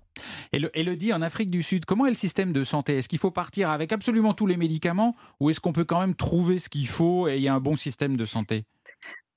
Non, le système de santé est très bon en Afrique du Sud. Euh, il est malheureusement disparate pour la population, mm. mais pour le touriste, il est très bon. On a de très bons euh, euh cliniques, très bonnes cliniques, euh, des pharmacies partout, et on a tout le type de, de, de, de médicaments. Moi, je, je, me fournis que ici, en fait, au final. donc, il y a vraiment de tout, en fait. Hein. Mm. Mais effectivement, ah, le nom du médicament français ne, ne, dit rien à la personne en Afrique du Sud. Donc, c'est vrai qu'avoir la molécule, c'est l'idéal parce que eux, ils trouveront mm. à quoi ça correspond est-ce qu'il y a, du paludisme en Afrique du Sud? Alors, on, a une zone euh, paludisme qui est vers le, nord du pays, sur le Kruger, mais qui est saisonnier. Mmh. Euh, on est à la limite, en fait, parce que le paludisme va recouvrir le Mozambique. Mais par contre, nous, on a une petite portion où, effectivement, euh, il y a du, du palu, mais c'est que sur une zone, la zone des, le, temps de pluie, en fait, parce que c'est effectivement, c'est attiré, l'attraction se fait par l'eau, en fait. Mmh. Voilà. Donc, du coup, c'est le moustique est attiré par l'eau, et donc c'est en saison, en saison de pluie. Christophe, euh, pour le, pour le palu, vous avez une... trois éléments. C'est d'octobre à mai. Si on va dans le nord et l'est, euh, dans le parc Kruger, on emmène son traitement, on emmène l'insecticide et on emmène la moustiquaire. Ah Élément important, la moustiquaire doit être imprégnée. La moustiquaire, c'est léger, ça prend pas beaucoup de place dans le bagage parce que je. mais, on hein. emmène, on emmène des punaises parce qu'il n'y a rien de pire que ah. d'avoir sa moustiquaire et pas être capable de l'accrocher ah, au plafond et on peut pas la fixer, ça sert à rien. on emmène ses punaises avec sa moustiquaire. vous êtes un vrai MacGyver du voyage. Alors hein, c'est comme ça qu'on m'appelle aussi. Bah on m'appelle MacGyver. Incroyable ça. Merci beaucoup euh, Christophe pour euh, pour euh, toutes ces infos précieuses sur le voyage qui s'applique, on l'a bien compris, pas seulement à l'Afrique du Sud. Dans un tout petit instant, les nouvelles du monde et notamment de l'Afrique du Sud, la Gazette de, de Nathalie oh, Corée. De Nathalie Click. De Nathalie Click. vous parlez pas la langue des clics bah Justement, vous entraînez-vous. De Nathalie Corée. À tout de suite sur Europe 1. Europe 1, 10h30 midi. Et si on partait? Philippe Googler. ah, il y a ah des bah sonorités de, tout, de tout poil. Hein, Merci pour le pipeau. Est-ce que c'est est -ce c'est ça un lien avec ma gazette Je vous remercie infiniment. Je remercie notre réalisateur. Mais de toute façon, on adore quand vous nous jouez du pipeau. Oui, bah, en l'occurrence, moi, je ne joue pas de pipeau, mon, ami. La chronique, la gazette de Nathalie Corée sur Europe 1, en Afrique du Sud. Oui, alors écoutez, bon, moi. J'ai lu dans le Daily Mag une information qui m'a profondément ému. Quoi? J'ai été ému par le portrait d'une artiste hors du commun d'Afrique du Sud. Elle s'appelle Picasso. C'est la contraction de pig, cochon en anglais, et de Picasso. Ah, Picasso C'est une truie, artiste peintre. Oui, monsieur.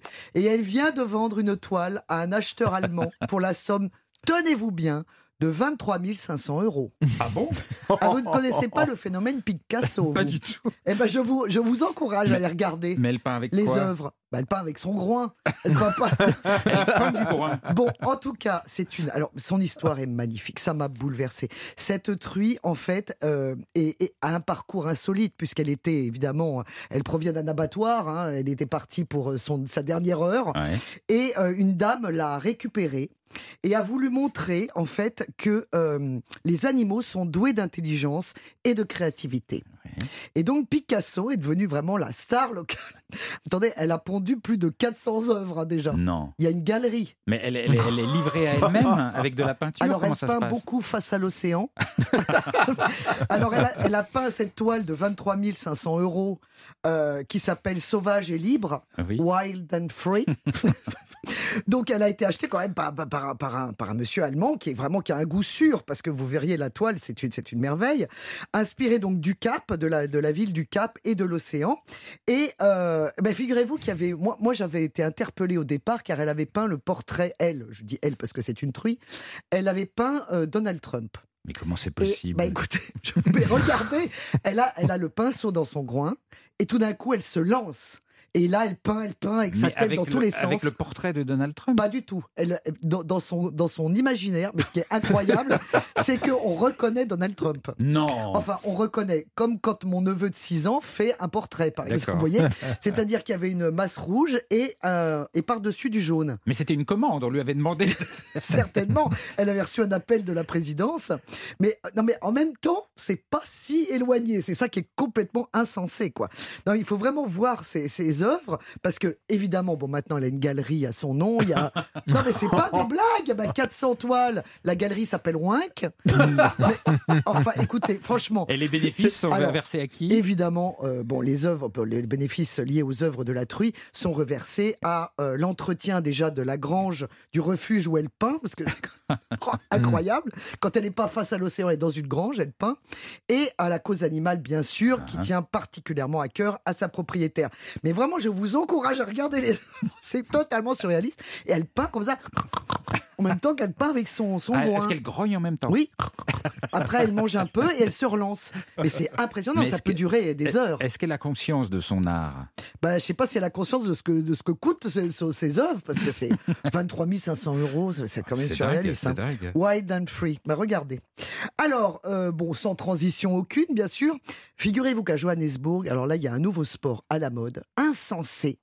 C'est une école de natation sirène. Ah. Alors, bon, évidemment, vous, vous nagez comme un, comme comme un dauphin. Oui. Mais là, en l'occurrence, c'est costumé avec le costume de la sirène. Avec la queue de poisson? Ah oui, mais c'est n'est pas un monopalme, hein. c'est vraiment le costume. Ça veut dire le bandeau dans les cheveux et euh, à partir de la taille, un fourreau avec au bout une queue. Mais ça, fait, ça vous dépasse d'un mètre, hein, l'affaire. Avec des écailles? Exactement. Et alors là, il faut apprendre à, palmer, en fait, avec la queue de truie. Et, ah non, mais c'est toute une chorégraphie. C'est très Alors, y a-t-il un rapport avec le fait que Charlène de Monaco vous savez, était nageuse sud-africaine. Ah oui. Alors, est-ce que c'est un hommage? Est-ce que c'est. Je ne sais pas. En tout cas. C'est pour les hommes ou les femmes? Alors, figurez-vous qu'il y a des hommes. C'est ah très bah- curieux de voir la sirène avec une grosse moustache qui a. Ah non, mais moi j'aurais envie de faire ça. Ah bah oui, mais vous n'avez pas encore de moustache. J'adorerais. Mais pourquoi? Une fois dans ma vie, être une petite sirène, ah oui. Oui, mais là, ce sera plus la petite sirène que vous serez quand même. C'est une, sirène d'un certain âge, tout de même. Hein. Elle vient nous traiter de vieille sirène. Non, mais c'est très, très amusant. Et c'est vrai que c'est une école. Non, mais ça fait un tabac. Bon, enfin écoutez. C'est en Afrique du Sud. Je l'ai lu dans la presse. Enfin, c'est dingue. Oui, et puis j'ai même vu des vidéos. C'est pour ça que j'ai vu le groupe. Jean-Bernard, on se fait un trip sirène. Euh, non, en tout cas, grand requin blanc. Génial, Sophie, oui. toujours. Allez, allez. Peoplery toujours. Euh, alors là, écoutez, j'ai failli le croiser, mais j'ai lu quand même dans Variety que Tom Cruise a tourné le prochain Mission Impossible 8 à Hotsprout. Ah, oui, ce qui est une ville sud-africaine. Oui, Hotsprout, mais c'est pas des blagues. c'est au nord du parc Kruger. C'est une, vraie ville. Donc c'est une ville touristique, évidemment. Et alors là, c'était l'événement insensé parce que figurez-vous que la star hollywoodienne se, pose, se posait donc chaque soir à la même heure, à 18h pétante, avec son hélicoptère. Donc il partait à 6h le matin, à 18h. Vous imaginez la population qui se disait mais qu'est-ce qu'est-ce qui se passe quand on a su que c'était Tom Cruise? Parce qu'alors, en fait, c'est une dame qui, elle, est spécialiste euh, de la chasse au lion. donc il fait des photos de chasse au lion mmh. dans le parc Kruger. Et eh ben c'est elle qui a découvert le poteau rose et qui a vu cet hélicoptère qui tournait autour de la ville de Haute-Sprout, qui a fait le flash et qui a publié dans le monde entier. Et c'est comme ça qu'on a su que Tom Cruise était en train de tourner un film à Haute-Sprout. Quand même pas banal. ça devait être comme l'événement du siècle de Haute-Sprout. Ah ben complètement. Après mon passage, évidemment, comme vous voulez. Alors, quelque chose de très insolite en Afrique du Sud, figurez-vous, et ça nous concerne, c'est que la radio est en plein essor en Afrique du Sud. Ah bon? Ah oui, ah bah c'est insensé. Hein. Figurez-vous que l'écoute de la radio est supérieure à la moyenne mondiale. Ah bon? Pourquoi? Alors qu'aujourd'hui, évidemment, c'est un média qui est concurrencé par la télé, la télé, évidemment, par hmm. Internet, par tous les réseaux sociaux, etc. Eh bien non, en Afrique du Sud, c'est le médium, parce qu'on dit un médium, le médium par excellence d'éducation et de... C'est le compagnon idéal. Mais pourquoi? Alors, quand il y a eu le Covid, ça, ça a flambé. En fait, tous les gens écoutaient la radio. Après le Covid, bah, cette, cet essor s'est maintenu. Mhm. Et comme on a dit tout à l'heure, il y a 11 euh, langues dans, dans ce pays, bah, il y a des radios communautaires qui réunissent en fait aux, quatre coins de, du pays les gens qui parlent la même langue. Ah. Donc c'est vraiment un outil social de, de, réunion. Et il y a quand même 40 stations commerciales, ça fait rêver, et 286 hmm. radios communautaires. C'est l'inverse exact du monde entier. Hmm. C'est-à-dire que là, c'est le médium qui réunit tout le monde. Alors, Elodie, si vous êtes toujours parmi nous. Euh, Elodie qui était en direct depuis Johannesburg avec nous en ligne. Donc, est-ce que vous avez conscience de cette radio qui est encore en poste? En plus, c'est des petits postes que les gens ont parce que tout le monde n'a pas accès non plus à la télévision. Donc, euh, c'est vraiment le mmh compagnon idéal. Oui, c'est le compagnon, puis c'est comme vous disiez aussi, c'est par rapport à la langue parlée, retrouver la langue de si on est dans une région où, qui ne parle pas forcément beaucoup le Kosa par exemple, et eh bien on va écouter la radio et les nouvelles euh, de la communauté en fait. Donc euh, c'est vrai qu'il y a beaucoup beaucoup de gens qui écoutent la radio. Je, ne savais pas forcément que c'était le plus grand média, mais ça ne m'étonne pas trop au final euh, parce qu'on voit tout le monde en fait écouter la radio sur le téléphone. Des fois ils se mettent la radio et ils écoutent au final. Oui. Ça fait rêver quand même parce que même chez les jeunes le phénomène est là. Ils écoute la radio. Alors moi, je pense que c'est le marqueur fort de la nation arc-en-ciel diversifiée, comme on l'a nommé tout à l'heure. Merci beaucoup Nathalie Vive l'Afrique du Sud pour toutes ces infos pour votre gazette. Avant de découvrir les bons plans de Jean-Bernard Carrier du guide Lonely Planet euh, sur Europe 1, on va écouter un titre absolument cultissime, celui qu'on nomme le Zoulou blanc. Le voici, ah. Johnny Clegg.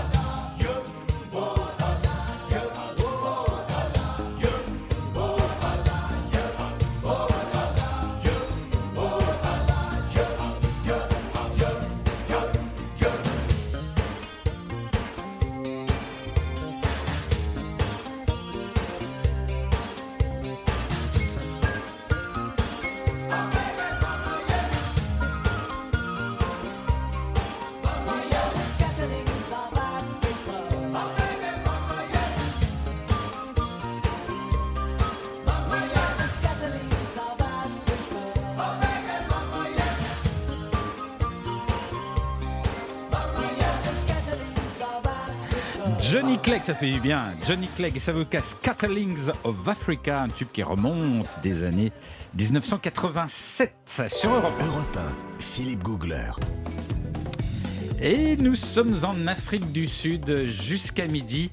Le voyage se prolonge. Et là, attention, prenez vos, vos notes, prenez vos calepins. Voici Jean-Bernard Carrier qui va vous donner les bons plans, les endroits où il faut aller en Afrique du Sud si vous avez la chance d'aller dans, dans ce pays un jour. Vous, votre, votre, votre ville préférée c'est quoi? C'est Vous êtes plus Johannesburg. Ah, hein, vous fond, Johannesburg, bah oui, c'est une ville où il y a une atmosphère euh, inimitable. Alors, juste deux petites choses sur Johannesburg qu'il faut pas manquer. C'est en fait à la, saison chaude, c'est-à-dire la saison des pluies entre novembre et mars à peu près. Il y a un événement incroyable. C'est que c'est la, la mégapole du monde où il y a le plus d'orages. Il y a ah. des orages tous les jours, mais des orages absolument spectaculaires. Donc, pour les chasseurs d'orages, pour les gens qui aiment ces beaux paysages avec euh, des éclairs, d'énormes nuages noirs qui arrivent en fin d'après-midi, c'est une, atmosphère absolument bah, électrique pour le coup et incroyable. Et ça, c'est un spectacle à soi, en ah. soi-même. Ah j'ai assisté à ces orages-là, mais on s'en souvient toute sa vie également. Ouais. Et Elodie, vous qui êtes avec nous en direct depuis euh, Johannesburg, ça vous fait peur les orages ou pas?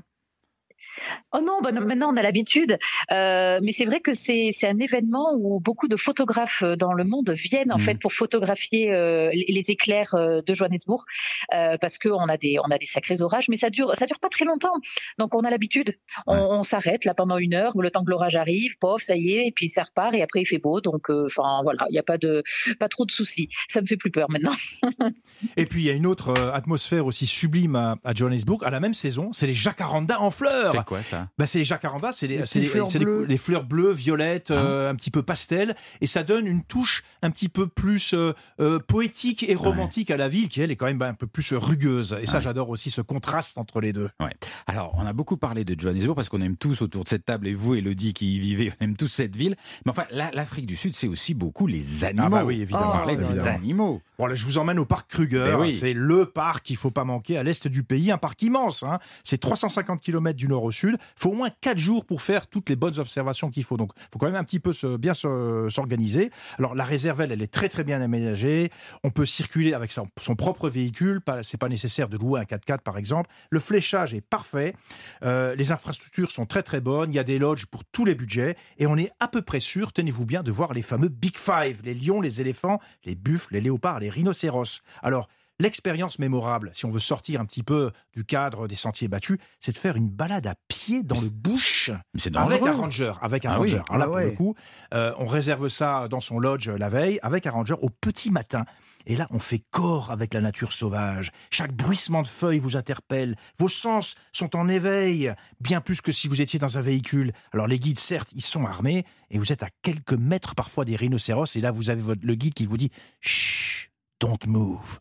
Et là, effectivement, vous restez ah. pétrifié. Vous avez face à vous un énorme rhinocéros de plusieurs centaines de kilos qui vous fixe. Et, ça, c'est une expérience. Et vous sentez son souffle. Et on sent son souffle. Voilà. Dans le parc Kruger, il y a, des gros animaux, mais il y a aussi des animaux qu'on trouve peu euh, ailleurs. C'est le loupin. C'est quoi? Le ah, loupin, c'est comme une. Ouais, c'est génial. C'est un animal qui est comme une hyène de corps avec des grosses taches de peinture. Je suis très peinture aujourd'hui. et il a des grandes oreilles de Mickey. Ah, genre, c'est pas le licaon. Alors, je sais pas, c'est la, race des, chiens sauvages. Ils sont extrêmement agressifs d'ailleurs. Ah mais ils sont en meute et ils, passent comme ça, très gentiment, avec des petits. Le loupin, c'est assez rare. C'est bien de voir ça au Kruger. Très bien. Le, Kruger, alors ça, c'est le plus connu. mais un million de visiteurs par an quand même. Il y a, hein. des petites réserves plus confidentielles. C'est hein. ça qui est génial en Afrique du Sud, c'est qu'il y a plein de réserves euh, animalières. Euh, il y en a des très peu connues, comme celle dans la région du Cap Occidental, près de Port Elizabeth. Celle-là, je l'ai visitée en long, en large, en travers. Elle s'appelle la réserve d'Addo, A-D-O. Au Haddo. Et il y a plus de 600 éléphants qui vivent dans cette réserve. Donc on est sûr de les voir au point d'eau, ces monstres-là, euh, en train de, avec leurs trompes, en train de se désaltérer. Et, hum, alors il y a de très très beaux hébergements avec des beaux lodges dans ces réserves. Et puis il y a des ambiances extraordinaires. Je vous raconte un, début de journée là aussi, parce que j'adore ces ambiances-là. On assiste au lever du soleil dans la savane. Imaginez-vous, vous êtes attablé à la terrasse de votre lodge, face à un point d'eau. Vous prenez votre café en admirant la faune qui passe à quelques dizaines de mètres de vous. C'est-à-dire qu'on peut prendre son café et l'éléphant vient, vient boire devant sur le point d'eau. Exactement. Et puis il y a une bande son quand même. C'est les bruits furtifs des prédateurs qui se faufilent dans les hautes herbes à la recherche de leur proie. Et puis partout, je suis sûr que vous l'avez, vous en souvenez, Philippe, le pépillement incessant des oiseaux. Alors ça, c'est un vacarme absolument incroyable. Et puis la rosée du matin ne s'est pas encore évaporée. Et on a cette lumière rasante qui sublime cette nature vierge avec ses petites nuances de rose, d'orange et de rouge. Et ensuite, après le petit déjeuner, eh bien, on se met en route pour son premier safari avec le ah. ranger. Voilà. ça, c'est un début de matinée de safari. Mais il faut se lever tôt. Ah, il faut se lever tôt, voilà. Lever, du tôt à la fraîcheur. À la fraîche. Et alors, on a, on a petit peu parlé du vin au début de mm. l'émission, et c'est vrai qu'il y a un tourisme qui s'est développé autour de ça. En, ça s'appelle le tourisme ou tourisme viticole. Alors ça, c'est dans la région du Cap, à l'est du Cap, c'est la région de Stellenbosch. Et là, il y a une route des vins, parce qu'en fait, c'est, euh, il y a des Français, il y a descendants des Huguenots, il y a trois siècles, ils se sont installés dans cette région-là, et ce sont des Français qui ont créé les premières vignes en Afrique du Sud, dans cette région de, de Stellenbosch et de Franschhoek. Hoek, ça veut dire le coin des Français. Franschhoek, je pense que je prononce à peu près correctement. Et là, effectivement, vous passez de domaine viticole en domaine viticole, exactement comme en France, mmh. de très très belles maisons dans ces domaines, et vous pouvez faire des dégustations de vins et en plus séjourner dans ces très très belles demeures. Hmm. Voilà, donc ça fait vraiment partie d'un incontournable dans la région du Cap. Après, quand on est français, aller voir des vignobles, finalement, est-ce que ça vaut le coup d'aller en Afrique du Sud pour aller voir ce qu'on bah, peut voir chez nous Le cadre n'est pas le même. Il y, a des, un paysage montagneux qui rappelle absolument pas euh, les, les, Non, le cadre est complètement différent. Il y a la mer qui est pas loin, donc on a une ambiance qui est tout à fait différente. Bon, voilà. il faut le faire. En même temps, une fois que vous avez bien goûté, vous voyez des animaux sauvages sans, des sans aller dans le parcours de... le, le, long des côtes, il y a des choses à voir? Alors, au large de Port-Saint Jones, ça c'est au nord de ce qu'on appelle la Wild Coast, vers le, vers le Mozambique. Alors il y a un des phénomènes animaliers les plus fascinants du monde sous-marin, ça s'appelle le Sardine Run, la course des sardines. c'est la scène de prédation sous-marine la plus spectaculaire au monde, ça se passe entre juin et juillet, donc ça vient juste de se terminer. J'ai eu toutes les infos là parce que c'est absolument magique. Alors c'est en fait c'est des gigantesques bandes de sardines qui font plusieurs kilomètres de long. Ils remontent le long des côtes sud-africaines, presque en surface ça forme une immense tache argentée qui se déplace et ça attire évidemment tous les prédateurs sous-marins parce que c'est un garde-manger ambulant. Mais on voit euh, ça comment? C'est sous l'eau. Alors, je vous explique. Alors, vous avez tous les grands prédateurs qui viennent se gaver, c'est un immense garde-manger, et nous, les, visiteurs, à bord de Zodiac, pardon, je, je m'en étouffe, on s'approche le long de ces bancs argentés et on se met à l'eau on se met à l'eau, on reste soit en surface, on peut faire des petites apnées ou alors même avec les bouteilles, avec, un, masque. avec un masque tout simplement. Et là, vous voyez tous les requins, les baleines, les dauphins, les otaries, les orques qui viennent se gaver dans ces bancs de sardines. Donc on les voit en, dessous, de vous on, on les voit euh, à côté de nous, en fait. On est, on est à côté du banc. Vous imaginez l'immense banc de poissons. On se met peut-être à une dizaine de mètres à l'extérieur. Et vous avez tous les prédateurs qui foncent dans le banc et qui se font une goinfrée de ces sardines. Et ça, c'est vraiment incroyable. Ah, c'est des scènes de, on appelle ça de la frénésie alimentaire. C'est impressionnant à regarder. Ça, ça fait à vivre. Merci beaucoup Jean-Bernard pour tous ces bons tuyaux. Il n'y a que vous pour nous les donner. Hein. Elodie Bonnefond, c'était un bonheur de vous avoir euh, en ligne depuis euh, Johannesburg. Vous avez bien raconté ce pays que vous avez l'air d'aimer. Je vous souhaite bon vent là-bas. Merci beaucoup. Merci à vous. Et puis à bientôt ici alors. Avec plaisir. Avec grand plaisir. oui. Merci beaucoup. vous nous avez donné envie. Au revoir Elodie. Merci les amis pour ce beau voyage. On repart lundi. Le temps de souffler un petit coup pendant le week-end, de faire une petite lessive, une petite trempette. On repart lundi pour euh, la Louisiane et le Mississippi. Ça a été un joli voyage aussi. Bon week-end à tous. À suivre sur Europe 1, Europe Midi avec Raphaël Delvolvé. Bonjour Raphaël, qu'est-ce qu'il y a dans l'actu aujourd'hui Philippe, eh bien le chassé croisé, ça y est, c'est parti dès ce vendredi. Déjà beaucoup de monde sur les quais et dans les trains. Nous serons à la gare Montparnasse dans quelques instants. Europe Midi, c'est dans une poignée de minutes maintenant. A tout de suite Raphaël. Bon week-end Philippe. À lundi, bon week-end à tous. D'ici là, n'oubliez pas de rêver.